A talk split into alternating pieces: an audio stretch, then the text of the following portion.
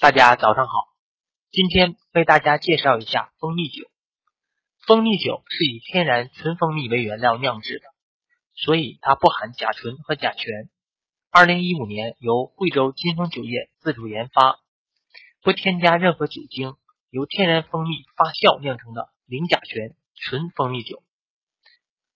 那么，蜂蜜酒为了满足各类人群的需求呢，又将它分为三种类型。呃，蜂蜜酒在酿造酿造时，糖分控制在百分之四以下，称之为蜂蜜干酒；糖分在百分之五以上，就酿成甜蜜酒。在百分之四与百分之五之间，就称之为蜂蜜半干酒。那什么是蜂蜜酒呢？